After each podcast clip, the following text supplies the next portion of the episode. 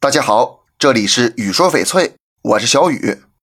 讲了这么多期知识，想必大家呢也更了解翡翠了。但是很多人还是买不到好翡翠，这是为啥呢？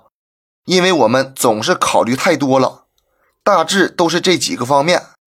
第一，不懂翡翠，一般呢都是新人，知识不全，眼睛不精，都是硬伤。加上呢太自信了，所以就会经常买到差的翡翠。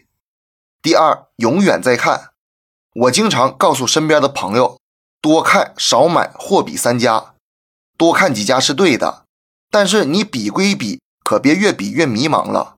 花多少钱办多少事儿，就盯着好的看，预算又不够，那你肯定纠结呀，怎么可能买到好的翡翠呢？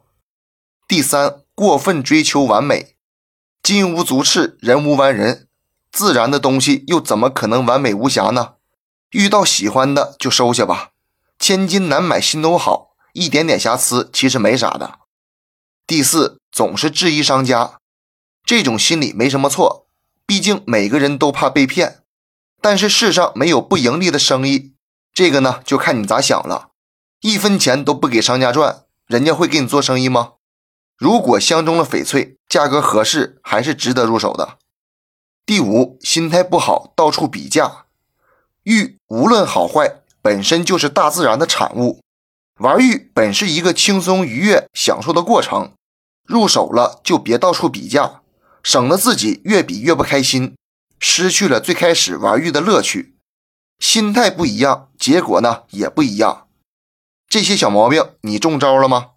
这期节目就给大家讲到这里了。小雨每天都会在朋友圈上新精美翡翠，点关注不迷路。那咱们就下一期再见了。